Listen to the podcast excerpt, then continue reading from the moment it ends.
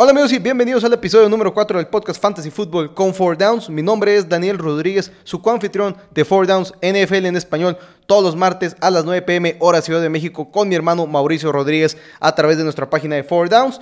Y nos queda una excelente semana de Fantasy Football, una semana la cual va a marcar diferencia si, si acaso ustedes son más movidos en lo que es el fantasy fútbol por el hecho de que tenemos que reemplazar a muchos jugadores lesionados y a muchos jugadores muy claves en muchos de sus equipos, jugadores que fueron seleccionados en el top 3 de la mayoría de los drafts de fantasy fútbol y que van a estar lesionados por algunas semanas y en otros casos por toda la temporada. Ese va a ser uno de los temas que vamos a tocar el día de hoy. También vamos a hablar de qué pasó con las adquisiciones que yo les recomendé en el episodio de la semana pasada, que era entrando a la semana número 3. Voy a hablar también de las mejores adquisiciones a mi gusto para esta semana número 3 del Fantasy Football y vamos a hablar de qué jugadores quizás ya tienes en tu roster y deberías de tener un poquito de paciencia o en cuáles jugadores no deberías ya de tener paciencia y deberías deshacerte de ellos de una sola vez.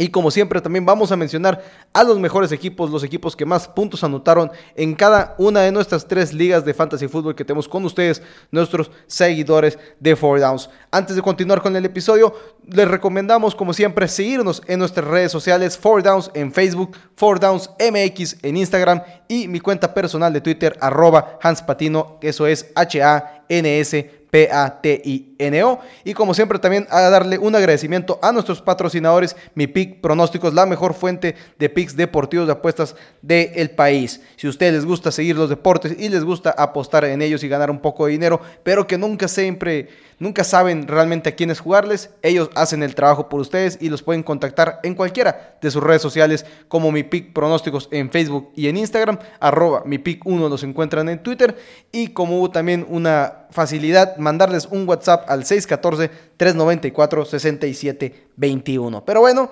entramos de lleno, entramos de lleno a lo que son las lesiones y una que me puede a mí mucho que tengo a este corredor en dos ligas de Fantasy Dynasty, así que un poquito más manejable de lo que es una liga normal, y es la lesión del corredor de los gigantes de Nueva York, Saquon Barkley, quien se desgarra el ligamento anterior cruzado de la rodilla en apenas la segunda semana de la temporada número 3, esto siendo ya la segunda temporada en su corta carrera que este jugador tiene lesiones y esta es una lesión que obviamente lo mantendrá fuera del emparrillado por el resto de la temporada de la NFL. Así que seguramente si ustedes tuvieron el pick número 2 o quizás el pick número 3 de su fantasy fútbol, seleccionaron al corredor Saquon Barkley después de que Christian McCaffrey ya se hubiera ido seleccionado en el número 1, si es que acaso está en una liga que se manejó correctamente. Yo personalmente tengo a McCaffrey en una liga en la cual me lo regalaron en el segundo pick, pero Barkley fuera el resto de la temporada. Una terrible noticia para el equipo de los Gigantes de Nueva York. ¿Y qué corredor va a suplir la producción de Saquon Barkley en tu equipo? Va a ser complicado quizás en el potencial. Entiendo que no estaba teniendo el mejor inicio de, su temporada. Estaba teniendo números bastante malos. Pero Saquon Barkley siempre tiene esa promesa de ser un excelente corredor y normalmente lo va a hacer en, su carrera. Sin embargo, a esta temporada ya no vas a poder contar con él en todo, todo lo que queda del año, que son 14 semanas de fantasy fútbol. Normalmente la semana número 17 no se juega. ¿Y qué corredor va a suplirlo en el equipo de los Gigantes de Nueva York? Todo indica que va a ser el corredor de 29 años, Dion Lewis, quien tuvo, ha tenido hasta el momento 63 snaps y que realmente en este primer partido en el cual uh, suplió a Saquon Barkley. Tuvo números bastante, bastante buenos, entre comillas, no, no fue excelente su partido. Están jugando contra los Osos de Chicago y al final de cuentas tenemos ese miedo de una línea ofensiva de gigantes que quizás no siempre abre los huecos como quisieran los correos que abrieran. Hasta el momento en ese partido tuvo, en ese partido, tuvo 10 acarreos para 20 yardas y un touchdown. Mientras que a mí lo que me llama la atención de este jugador es que tuvo cuatro recepciones en solamente cinco pases que le mandaron a su, a su lado. En realmente una muy buena cantidad de recepciones por targets que tuvo. Y en esas cuatro recepciones juntó 36 yardas. Obviamente el plan de juego no estaba diseñado para que Dion Lewis fuera el corredor número uno en el equipo de los gigantes. A diferencia de cómo seguramente va a estar preparándose el plan de juego en lo que viene en el, el resto de la temporada. Puntos buenos a favor de Dion Lewis es que es muy buen jugador recibiendo el balón y que creo que el hecho de que no estén tan enfocados en parar el juego terrestre los rivales de los gigantes de Nueva York, quizás sean mejores noticias para los Giants, ya que cuando estás ahí con Barkley ahí, como que todo el mundo se enfoca en solamente hay que frenar a Barkley y eso muchas veces afecta su desempeño. Cosas malas que tiene el corredor Dion Lewis es que en toda su carrera solamente ha tenido una temporada en la que promedia arriba de 10 puntos por partido y esa fue en el 2018 con los Patriotas de Nueva Inglaterra. Así que no sé realmente qué tanto ¿Qué tanto esperar de Dion Lewis en esta, en esta temporada? No iría con él con un muy buen pick, mucho menos con la noticia que Devonta Freeman parece ser que va a tener una junta con la directiva de los Giants de Nueva York y que podría estar firmando con ese equipo. Así que la situación va a estar un poco incómoda ahí en el equipo de Nueva York en cuestión del backfield. La buena noticia es que Dion Lewis está disponible en prácticamente todas las ligas de fantasy fútbol de NFL.com al menos, porque solamente está en un equipo en .5% de las ligas. Seguramente es en esas ligas profundas de más de 14 equipos.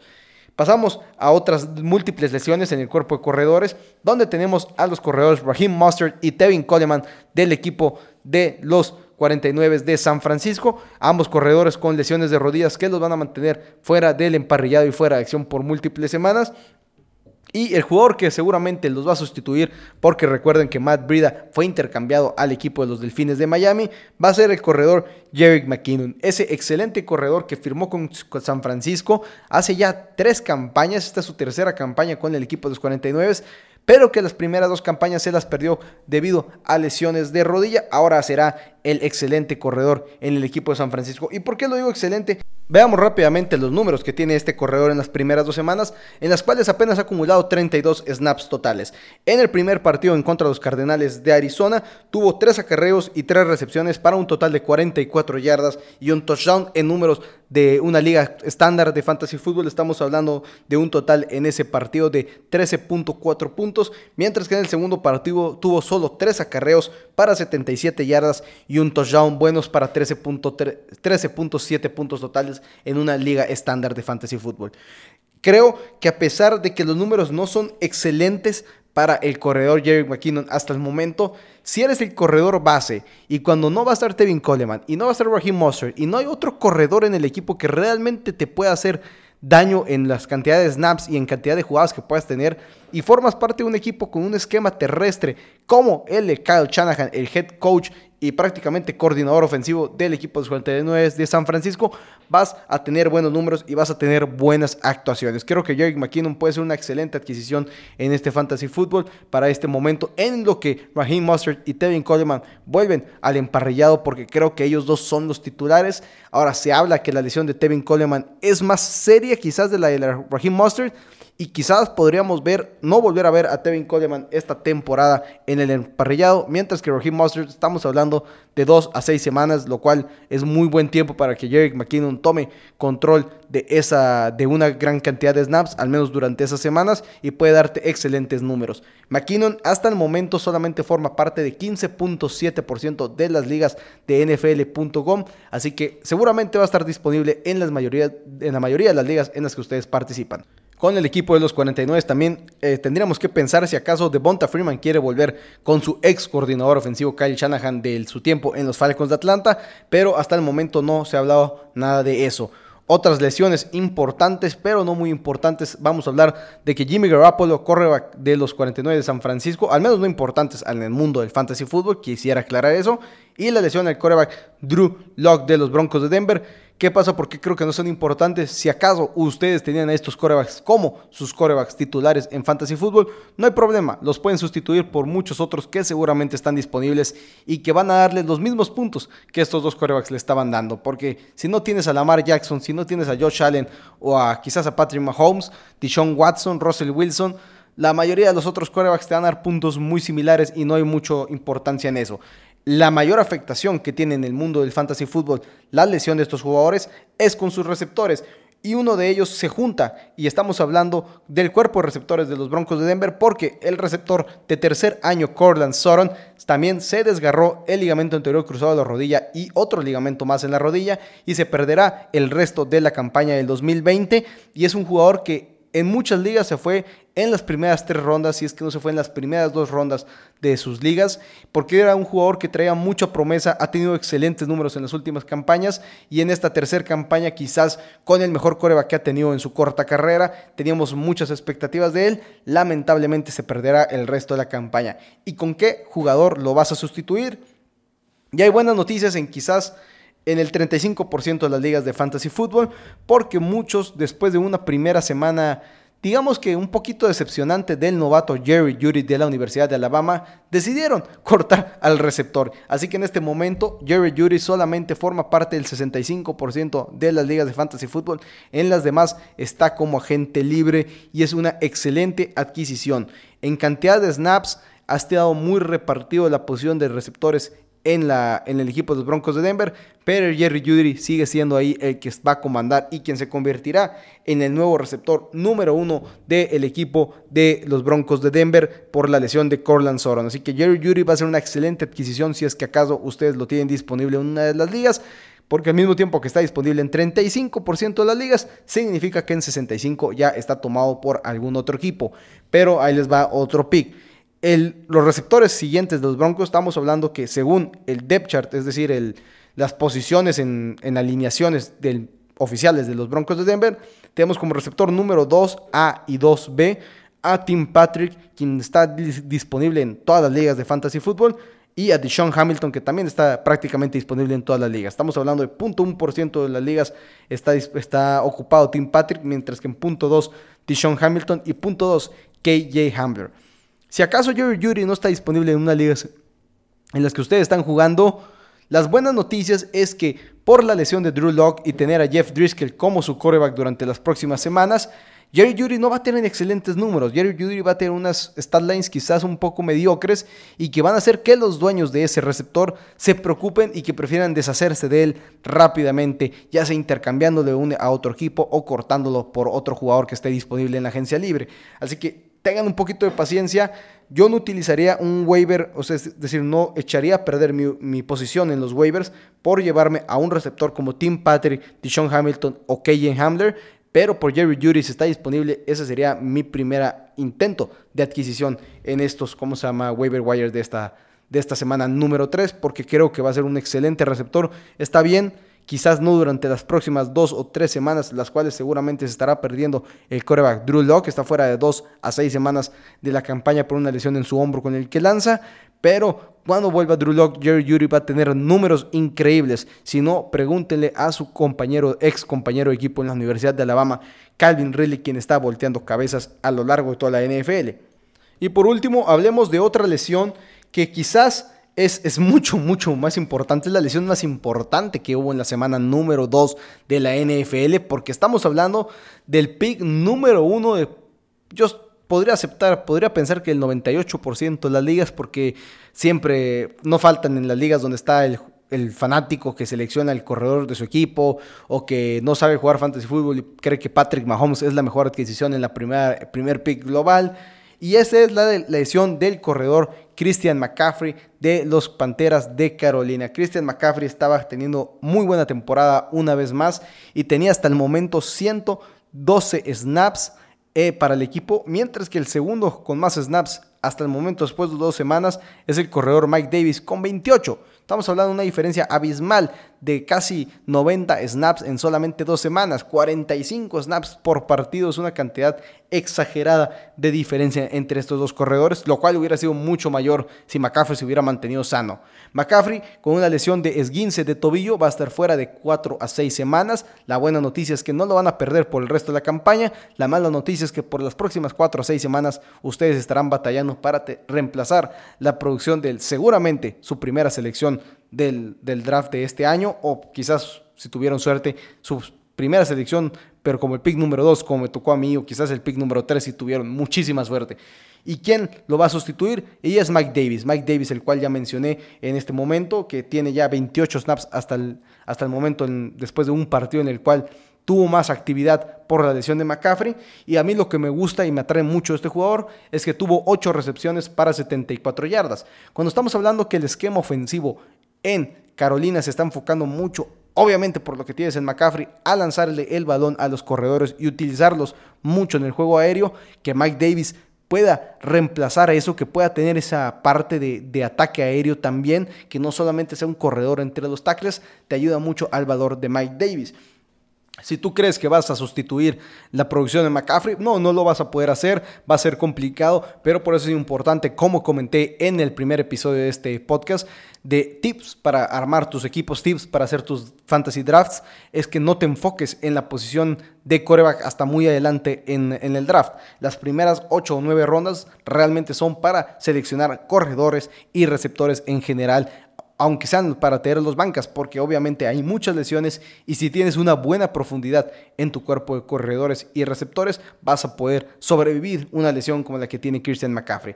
Ahora, buenas noticias es que Mike Davis está disponible en el punto Digo, perdón, Mike Davis está, no, no está disponible en solamente el punto 1% de las ligas, es decir, en 99.99% de las ligas de NFL.com, Mike Davis es un agente libre y podrías irte por él.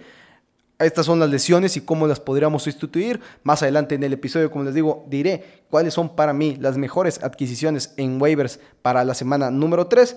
Pero antes de entrar a eso, hablemos de cómo nos fue en las selecciones que les recomendé la semana pasada. Y una de ellas, la cual realmente fue una sorpresa increíble, es la del corredor de los Indianapolis Colts, Nihim Himes. Nihim Himes tuvo excelentes números en la primera semana de la temporada ante los Jaguares de Jacksonville y a eso le sumamos que Marlon Mack salió lesionado con un desgarre tondón de Aquiles. Entonces todos creímos, ¿sabes qué? Es el equipo de Jonathan Taylor, el novato de Wisconsin, y Nihim Himes, corredor de cuarto año. Y sorpresa, sorpresa, no fue así. Himes tuvo apenas 11 jugadas en la semana número 2. Desconozco si fue por plan de juego ante los vikingos de Minnesota que se complicaba un poco la historia para Himes, si acaso estaba un poco lesionado o qué es lo que sucedió. Pero Nihim Himes tuvo solo 11 snaps y tuvo apenas una, un acarreo para una yarda. Prácticamente no hizo nada en todo el partido. Realmente números negativos, si lo queremos tomar así. Jordan Wilkins, corredor también de cuarto año, fue utilizado mucho más por parte del equipo de los Colts de Indianapolis, pero Jonathan Taylor, el novato, demostró que va a ser el titular indiscutible. ¿Qué haría yo con esta adquisición? Primero que nada, no me desharía a Himes, le daría un poquito de tiempo porque creo que la actuación de Heinz de la primera semana reflejará más lo que demostró a lo que, o sea, lo que va a ser la, temporada en él, sus actuaciones a lo largo de la temporada, creo que van a ser más similares a la semana número uno. Ahora, como dije en el episodio pasado, Himes es un muy buen corredor número 3 para tu equipo de fantasy fútbol, pero nunca lo usaría como número 1 o número 2, al menos que tuviera que reemplazar lesiones o que tuviera que reemplazar jugadores en semana de descanso. Hasta el momento no lo soltaría después de una semana decepcionante. La segunda adquisición que les comenté era la del corredor Malcolm Brown del equipo de los Rams de Los Ángeles. Ahora, su primera actuación fue increíble y su segunda actuación quizás si lo ves es un, poco decepcionante. Solamente tuvo 47 yardas y el, jugador de segundo año, Daryl Henderson, tuvo una excelente un excelente partido, incluyendo una carrera de más de 40 yardas. Así que si comparamos números entre Henderson y Malcolm Brown, van a ser un poco decepcionantes. A mí lo que me mantiene confiando en Malcolm Brown es que a pesar de que no tuvo muy buenos números, tuvo 37 snaps en el partido, así que fue realmente muy utilizado y son solo apenas 8 snaps menos de los que tuvo en la semana número 1. Así que creo que Malcolm Brown va a tener muy buena actuación a lo largo de la temporada. Lo que sí está garantizado es que va a ser se va a repartir muchos snaps con Daryl Henderson, pero creo que Cam Akers, el novato de Florida State, con la lesión que sufrió en las costillas y el hecho que solamente tuvo cuatro snaps en la tercera semana, en la, perdón, en la segunda semana de la NFL y que los corredores Malcolm Brown y Henderson están viéndose también, creo que Cam Akers va a tener muy pocas posibilidades de estar robando muchos snaps a lo largo de la temporada, por lo cual me quedaría con Malcolm Brown, pero con las mismas condiciones con las que me quedo a Himes. Realmente como un corredor que voy a utilizar como el número 3 en la posición de flex, casi siempre sustituyendo lesiones, sustituyendo jugadores que están en semana de descanso y no confiando en él como mi corredor número 1 y perdón, como mi corredor número 2 y mucho menos como mi corredor número 1. Otro que les recomendé fue el receptor Robbie Anderson del equipo de las Panteras de Carolina, que les comenté que tenía con un poquito de un asterisco por ahí, porque la gran cantidad de puntos que tuvo en esa semana número uno 14 y medio se vinieron en una recepción de 75 yardas para touchdown. Las buenas noticias es que si ustedes lo adquirieron en los waivers en esa semana número 2, es que la química entre Robbie Anderson y Teddy Bridgewater parece ser real y parece ser que va a estar a lo largo de la campaña, porque una vez más se conectó con él en múltiples ocasiones, esta vez para 8 recepciones y 109 yardas, está bien, no hubo touchdown, pero el equipo de Carolina realmente se vio muy limitado por unos bucaneros de Tampa Bay que estaban estrenando nuevo coreback como local a Tom Brady, así que realmente muy buenos números para Robbie Anderson. Si a estos les hubiéramos sumado una anotación de touchdown, realmente hubiera sido un excelente partido. Pero aún así, 19 puntos prácticamente en su segundo juego en la temporada. Son muy buenos números para Robbie Anderson y seguramente si se lo llevaron estarán bastante contentos de haberlo logrado. La última adquisición que les recomendé, que era como como así por, para un seguro, era la del ala cerrada O.J. Howard del equipo de los Bucaneros de Tampa Bay, quien tuvo una recepción solamente en este segundo partido, pero como dije en el, en el episodio pasado, era como una adquisición para sustituir una lesión que ya hubieras sufrido en tu posición de ala cerrada, o que estuvieras un poquito indeciso, o que tuvieras a Rob Gronkowski como tu ala cerrada titular. Así que se me hacía, sigo creyendo que fue una buena adquisición y probablemente va a aumentar mucho su su tiempo de juego a lo largo de la campaña porque Grankowski no se está viendo bien. Ahora, esas fueron las adquisiciones que les mencioné la semana pasada. Entremos a las mejores adquisiciones que existen para mí para la semana número 3 de la NFL y de ellas ya hablamos de tres. La excelente para mí es la de Jerry Judy, receptor de, de, los Broncos de Denver, que solamente estará disponible en 35% de las ligas, pero veamos cómo se ve porque la disponibilidad va a ser muy limitada, pero quizás en algunas de sus ligas sí está libre. En dos de mis cuatro ligas de NFL.com está disponible y voy a meter waiver por él. Lamentablemente en ambas ligas voy dos ganados y cero perdidos, así que va a ser un poco complicado que me lo lleve. La segunda sería el corredor Mike Davis del equipo de los Panteras de Carolina. La tercera mejor sería Jerick McKinnon, corredor de los 49 de San Francisco, ambos a sabiendas que quizás solamente te van a ayudar por 4 a 5 semanas y que una vez que vuelvan los corredores titulares reales de esos equipos se van a limitar mucho sus números, pero por lo menos son 4 semanas muy sólidas que les puede sacar a estos dos corredores. Y por último, es la de una ala cerrada una vez más. Y esta vez me voy a ir con el ala cerrada de Ryan Fitzpatrick, quien es Mike Gesecki. Mike Gesecki está ocupado en solo 63% de las ligas de fantasy NFL.com. ¿Y por qué me iría por Mike Gesicki a pesar de que, ah, no, obviamente porque es un excelente ala cerrada, creo que está disponible en muchas ligas y creo que hay muchos alas cerradas que están decepcionando. Están decepcionando los alas cerradas de los Tejanos de Houston y hay otros que obviamente como está George Kittle que está lesionado y que seguramente estás buscando una sustitución para ese ala cerrada y no a Fant, ala cerrada de los Broncos de Denver, no sé cuáles van a ser sus estadísticas durante las próximas 2, 3, 4, 5, 6 semanas en las cuales Jeff Driscoll va a ser su mariscal de campo y no lo va a ser Drew Locke, quarterback de segundo año de la Universidad de Missouri. Así que creo que no afán, ustedes lo tienen y sí, es una excelente la cerrada, pero quizás no lo vas a querer soltar y si los números empiezan a bajar, yo intentaré ir por alguien como Mike Gesecki, que probablemente durante las próximas 4 o 5 semanas va a tener mejores números de los que tiene Noah Fan. Y porque no te quieres deshacer de Noah Fan, porque Noah Fan es una excelente ala cerrada que tiene mucha química con Drew Locke, hasta lo que hemos visto en la temporada pasada y el inicio de esta campaña. Así que yo iría por Mike Gesecki también, al igual que Jerry Judy, muy poca disponibilidad de él, pero vale mucho la pena ir por ese ala cerrada.